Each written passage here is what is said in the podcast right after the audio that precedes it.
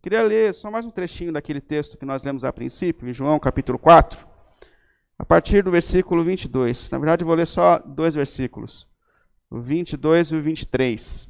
Aí você deixa separado na sua Bíblia para a gente olhar para o texto, enquanto a gente estiver expondo a palavra de Deus. João capítulo 4, versículos 22 e 23.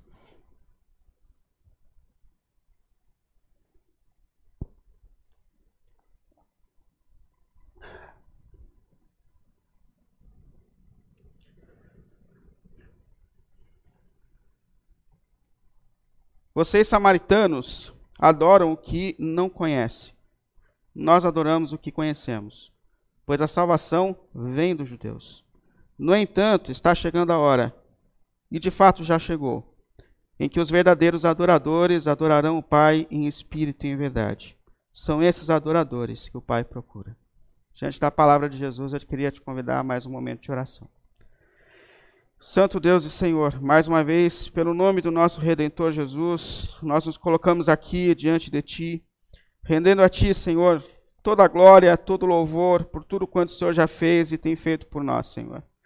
Esse momento tem sido um momento de fruto das nossas orações, intercessões, e nós colocamos tudo que a gente tem vivido agora diante de Ti, Senhor. Sabendo que o desejo do nosso coração, Senhor, é que o Seu reino seja cada dia mais fortalecido, Senhor. Que em nós e na tua igreja, a missão que nós temos de proclamar o evangelho a esse mundo seja cumprida a cada dia da nossa vida, Senhor. Obrigado por cada vida que está aqui, Senhor. Que o seu Espírito esteja agindo, tocando os nossos corações e nos conduzindo sempre aos seus propósitos eternos e soberanos, Senhor. Pelo nome de Jesus, grande Deus. Amém. Amém. Pode sentar, por favor. Queria expressar muito a minha gratidão. Gratidão, primeiro, às igrejas que têm se esforçado muito para a gente tornar esse projeto de unificação uma realidade. Tanto a IAP de Vila Formosa, que se move, tem se movido comigo muito para a gente poder caminhar para esse projeto.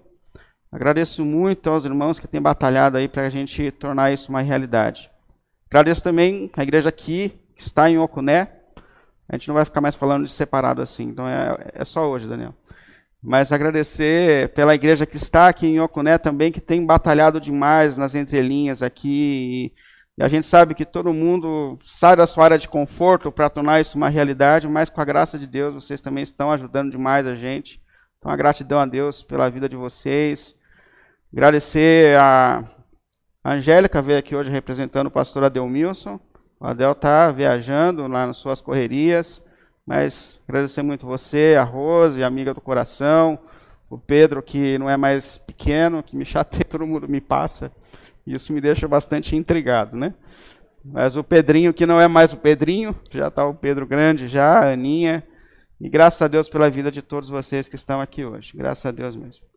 Bom, é, separando aqui o texto da palavra de Deus, e para essa nossa primeira reflexão, eu escolhi falar a respeito desse texto, que fala de uma verdadeira adoração, é, ou dos adoradores em que Deus, o Pai, procura. É, quem são esses adoradores e como são esses adoradores a quem o Pai procura? É, é importante esse detalhe aqui, onde Jesus fala que o Pai procura verdadeiros adoradores. Isso é, nem todos os que adoram a Deus de fato adoram a Deus. É uma coisa que a gente tem que pensar, que os olhos de Deus é, viajam nesse mundo procurando pessoas que realmente querem adorá-lo e querem adorá-lo da maneira que ele procura, que ele quer ver. E nesse diálogo com essa mulher samaritana, Jesus ele dá evidências de quem são esses verdadeiros adoradores, ou como são esses que realmente prestam a verdadeira adoração a Deus. Nesse desejo de ser essa igreja que realmente se move para ser uma igreja que adora a Deus em espírito e em verdade. Só para a gente lembrar um pouco desse momento histórico do texto, o texto narra um momento em que Jesus está saindo da região da Judéia e está indo para a Galiléia. E João, que está contando a história para a gente, ele diz que era necessário que Jesus passasse por Samaria. É, normalmente o judeu não passaria por Samaria. Eles dizem que eles tinham um caminho para fugir da região de Samaria, porque a gente sabe que os judeus e os samaritanos nunca se deram bem, nunca se gostaram. É, desde os tempos antigos, quando as, as, tribos de Israel romperam no período do rei Jeroboão, Jeroboão Eles romperam ali os laços, porque depois da morte de Salomão, é, uma parte da nação resolve, dez tribos de Israel, resolve ir para um lado, romper com as outras duas tribos. Eles formam ali o reino deles, fazem de Samaria a capital deles e constroem o templo de adoração deles naquele lugar. Então há um rompimento. Dez tribos das doze tribos de Israel rompem ali e vão então habitar em um novo lugar, ter um novo rei, prestar uma outra adoração, num novo lugar de adoração. Porém, duas tribos que formam o reino do sul é, continuam em Jerusalém, fazendo da capital Jerusalém, adorando no mesmo templo, tendo os mesmos sacerdotes. Mas aí chega o período do exílio, onde vêm os povos, os povos opressores. E quando chegam esses povos opressores, a primeira nação, a primeira parte da nação a cair é o reino do norte. E a Síria vem e, e de uma forma muito difícil domina tudo aquilo. É, a Síria ela vem em casa com aquelas mulheres, traz o contexto de adoração sobre Israel, destrói a nação e passa ali muito tempo reinando e oprimindo aquela nação, tirando as características que eles tinham, da tradição que eles tinham de ser povo de Deus. Depois de mais ou menos um século, cai também a outra parte de Israel, mas cai para a Babilônia. E a Babilônia tem uma outra forma de reinar. Ela traz para casa e eles se tornam servos, mas respeitam um pouco mais a tradição que já existia ali. E o fato é que quando eles voltam do exílio, quando acaba esse período de escravidão, eles agora não aceitam mais o povo do norte como povo de Deus. Falam assim: olha, vocês não quiseram ir para outro rei, vocês não têm outro lugar de adoração, vocês não se misturaram com os povos pagãos, então desculpa, mas vocês não são mais dignos de serem chamados filhos de Deus, fazer parte do reino de Deus. E ali é uma cisão, acaba esse relacionamento. Eles dizem: vocês não são puros, vocês não são dignos. Não, não dá, não tem mais ligação entre a gente. Mas é, é extraordinário a gente observar que Jesus foi a Samaria. Que Jesus deixa muito claro que o Evangelho é o poder de Deus para a salvação de todas as pessoas, de todas as pessoas. Que em Jesus não há mais separação entre homem, mulher, branco, negro, ou seja qual for. O Evangelho de Deus é poder de salvação para todas as pessoas. E Jesus está ali justamente para mostrar isso. Que esse Evangelho é poder de Deus para a salvação de todos, de todos. E é nesse lugar, nesse momento, que ele passa por Samaria, que ele tem esse encontro com a mulher, conhecida como a mulher samaritana. Na verdade, Jesus ele para na beira de um poço e os seus discípulos vão buscar a marmita em algum lugar, porque é hora do almoço. Enquanto Jesus está ali sozinho, chega essa mulher, conhecida como a mulher samaritana, e ele começa a conversar com ela. Ela toma um susto. Se você olhar no texto, ela fala assim: Mas, poxa vida, como que pode o Senhor, sendo um homem judeu, ela lembra desse conflito que há entre os israelitas e os samaritanos, mas como pode o Senhor, sendo um homem judeu, falar comigo, uma mulher samaritana? E na verdade ali Jesus de fato quebrou um monte de paradigmas, porque um judeu não falaria com uma mulher em público. Um judeu não falaria com um samaritano. Então falar com uma mulher samaritana e falar com uma mulher samaritana com uma reputação duvidosa, isso era um escândalo. Isso era um escândalo realmente. Então ela fica impressionada, ela fala: "Escuta, como que pode o senhor, sendo um judeu, conversar comigo, uma samaritana?" E é interessante que é nesse momento desse diálogo com essa mulher que Jesus fala a respeito daqueles adoradores a quem o Pai procura. É nesse diálogo que Jesus sinaliza para a gente quais são as pessoas que Deus tem procurado nesse mundo, entre o seu povo, que realmente prestam a Ele verdadeiro louvor e a verdadeira adoração. E eu coloquei aqui dois pontos que o Senhor Jesus destaca a respeito do que é uma verdadeira adoração. Ou quais são os verdadeiros adoradores, aqueles a quem o Pai procura. Primeiro, para a gente adorar a Deus, a gente precisa ter consciência de quem nós estamos adorando. Pense sobre isso. Para a gente prestar a verdadeira adoração a Deus, nós precisamos de mais consciência de quem nós estamos adorando, a quem nós estamos cantando, a quem nós estamos celebrando.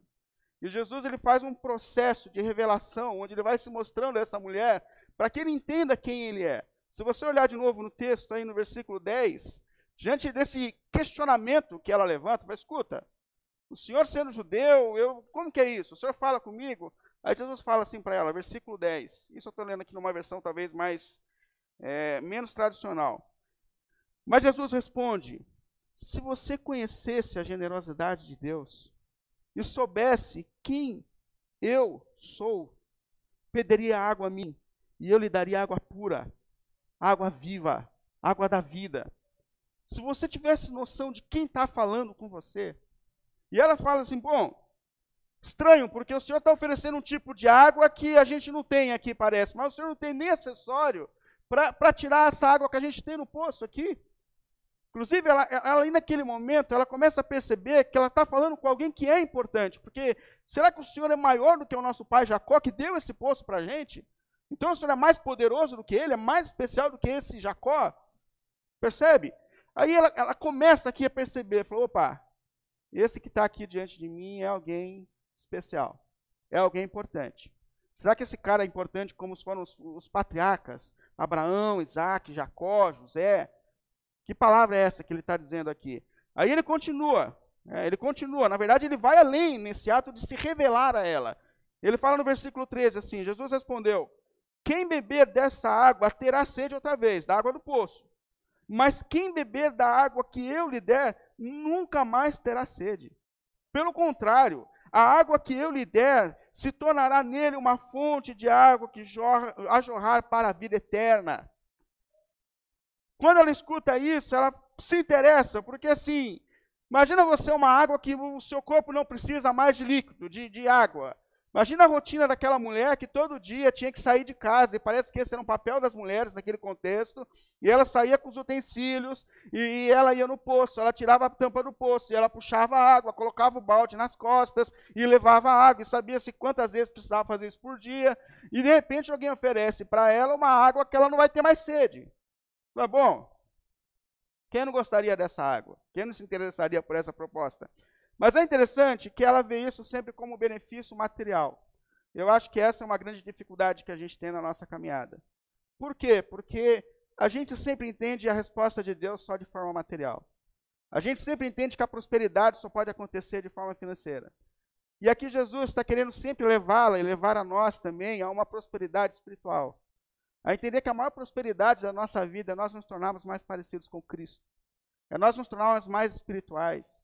Que esse é o propósito de, de prosperidade maior que Deus tem para a nossa vida, ser iguais a Cristo. É Isso nos torna mais espirituais de fato. Então ela se interessa por essa água. Bom, uma água que não daria mais sede. Aí Jesus, então, nesse momento que ela fala, eu quero essa água. Eu quero essa satisfação, eu, eu quero esse negócio. Jesus olha para ela e fala assim: então tá, versículo 16. Vá, chame seu marido e volte. Aqui Jesus toca, como a gente fala naquele popular, na veia, no íntimo da vida dela. Essa mulher tinha uma vida completamente desregrada. Na sua vida emocional, ela já tinha casado cinco vezes, estava com um sexto homem, que a gente não sabe quem é esse homem, mas não era o marido dela. E de repente ela se vê tocada no íntimo, naquilo que ela não tinha contado, mas ela percebe que aquele que está diante dela é alguém que sabe tudo dela. E isso é extraordinário, irmãos. A gente perceber que Jesus é aquele que sabe tudo a respeito de nós. Jesus é aquele que sabe tudo a respeito de nós. Jesus sabe como está o seu casamento. Jesus sabe como andam os seus sentimentos. Jesus sabe como anda a sua, a sua vida emocional e espiritual. Inclusive, Jesus está assistindo com você a tua série no Netflix. Não sei se você pensou sobre isso, mas ele está lá com você. Jesus, ele está ele tá com você quando você acessa a internet. Jesus sabe tudo de você. Estar diante de Jesus é estar daquele, diante daquele que sabe todas as coisas, que lê o mais íntimo do nosso coração e ela percebe isso. E, e essa consciência de que Jesus é aquele que sabe tudo e que está em todos os momentos com a gente, é essencial para que a gente preste a verdadeira adoração diante de Deus. Esse é um dos caminhos mais importantes. Entender que Deus está conectado com a gente a todo tempo e a todo momento. Naquele momento ela fala, no mínimo ele deve ser um profeta, porque ele leu tudo a respeito de mim, eu nem contei com ele. Em versículo 19 ela fala assim: Eu vejo que o Senhor é um profeta. Ou seja, é mais do que um patriarca. O Senhor tem poderes sobrenaturais. É, tem alguma coisa em comum aqui no Senhor. E, e, alguns aqui acham até que na sequência do texto eles conversam. Bom, já que o senhor é um profeta, é uma pessoa importante, explica uma coisa para a gente aqui. Há, há, uma discussão entre nós, samaritanos e judeus, porque os, os judeus eles entendem que o templo verdadeiro de adoração é o deles. Porém, a gente construiu o nosso lá em Samaria. E, e a gente, já que o Senhor sabe das coisas, qual é o verdadeiro lugar de adoração? É, é aqui em Samaria, no nosso templo, ou é o templo dos judeus? Qual é o verdadeiro lugar da, da, da verdadeira adoração? Onde é que a gente deve buscar? E é naquele momento, é naquele momento que Jesus faz essa revelação de que não importa o templo, não é lugar. Não é isso que Deus está procurando. Ele fala: olha, não é isso. O Pai procura adoradores que, que o adoram em espírito e em verdade. É essa adoração que o Pai procura. E naquele momento ele se revela a ela, versículo 26. Então Jesus declarou: Eu sou o Messias. Eu sou o Messias. Eu que estou falando com você. Esse que você tanto espera, porque ela diz assim: Olha, quando o Messias vier, ele vai resolver essas coisas espirituais. Não, não, eu sou, eu sou esse que está aqui. Para que ela preste a verdadeira adoração a Deus, ele faz questão de mostrar quem ele é, que ela o conheça, que ele é o Deus revelado, que ele é Cristo, que ele é o Deus que saiu do seu trono e veio nos buscar, que ele é o Senhor, que ele é o Senhor. E não há dúvidas, não há dúvidas, de que um dos pontos essenciais para que a gente preste a verdadeira adoração a Deus é ter consciência de quem nós estamos adorando. É perceber que nós adoramos aquele que está sentado no trono, que está acima de todo o trono, que reina sobre todas as coisas. O próprio João, que era amigo íntimo de Jesus, quando viu Cristo glorificado no Apocalipse, caiu aos pés dele diante da glória que ele tem. Para a gente prestar a verdadeira adoração a Deus, a gente tem que saber que a gente está diante daquele que é santo, santo, santo. Isaías falou que viu o trono do Senhor e ele viu os anjos em torno do trono dizendo: Santo, Santo, Santo, Santo é o Senhor. É a Ele quem nós estamos adorando. A verdadeira adoração vem por meio do conhecimento da palavra de Deus, que mostra para a gente quem Ele é, os atributos da sua natureza, quem é de fato o ser de Deus. E é nessa. E é importante a gente perceber que é nessa profundidade de conhecer a Deus que nós encontramos a verdadeira saciedade da vida. Porque aquela mulher entendeu que a saciedade viria de relacionamento. E ela trocou de marido, ela trocou de marido, ela trocou de marido, e talvez a gente entenda que está na carreira profissional, e talvez a gente entenda que está na satisfação é, material. Não, não, a verdadeira satisfação está justamente em conhecer o Deus a quem nós está, estamos adorando. Ele é o sentido da nossa existência, ele é a razão da nossa vida. É nele que nós encontramos o sentido do nosso ser. Portanto, a primeira parte, para que a gente preste a Deus a verdadeira adoração, é uma consciência de quem nós adoramos, de que Ele é Senhor, de que Ele é santo, de que Ele está no trono e é digno de fato de toda a honra e de todo louvor. Segundo, segundo, coloquei só dois aqui. Segundo passo para que a gente preste a adoração verdadeira que Deus procura, ou para que nós sejamos esses adoradores a quem Deus procura, é entender que Ele tem que ser adorado em espírito e em verdade. Jesus disse isso, versículo 23. No entanto, é, diante desse negócio de qual é o templo?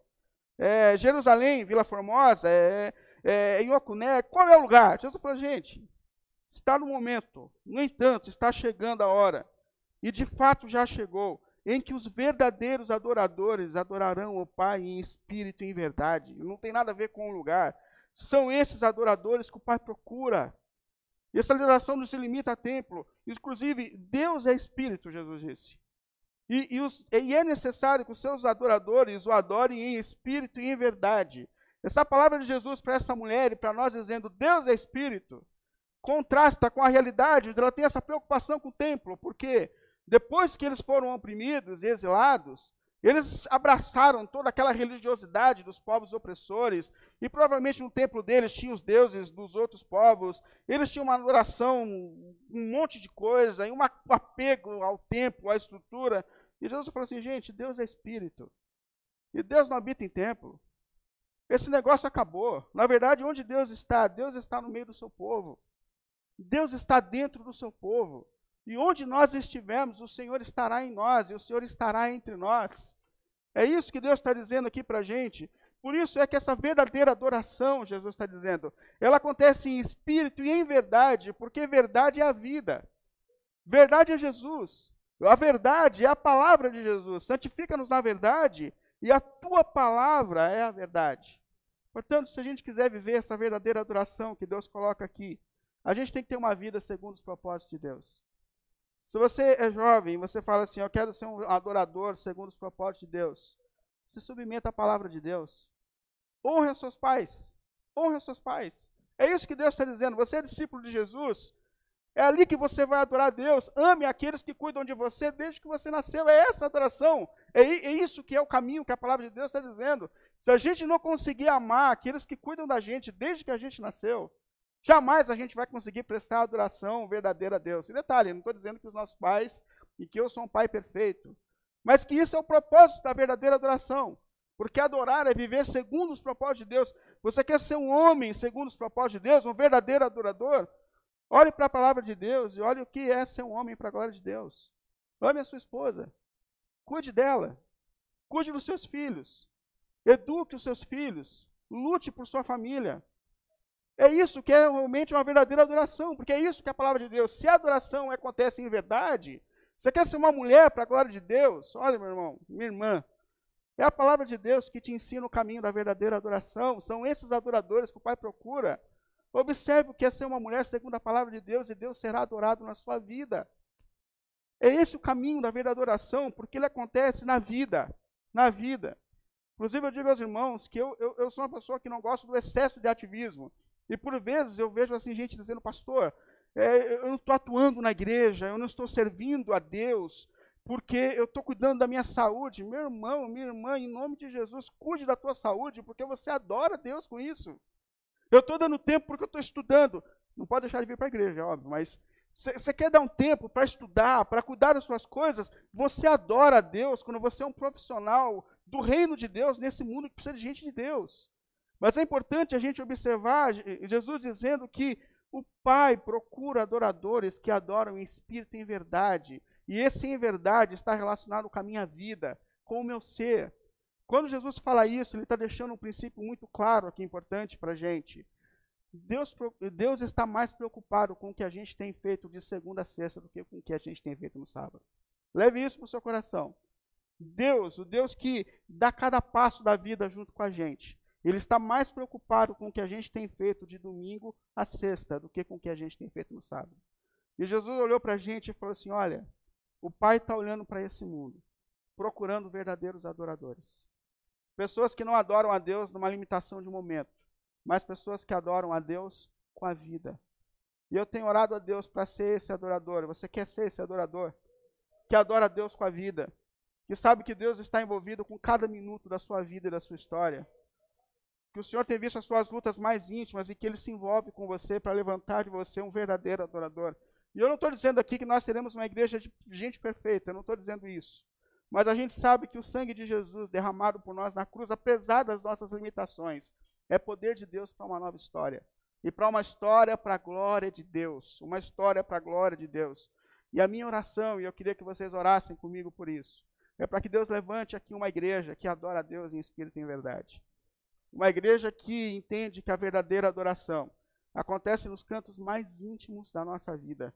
Nos cantos mais íntimos da nossa vida mas que o poder do Espírito de Deus que está agindo em nós pode sim dar liga e poder para que a gente tenha aqui uma igreja que viva para a glória de Deus, que o Deus dos céus e da terra, o Pai do nosso Senhor Jesus Cristo, curve o seu olhar e fala ali tem gente que adora em espírito e em verdade.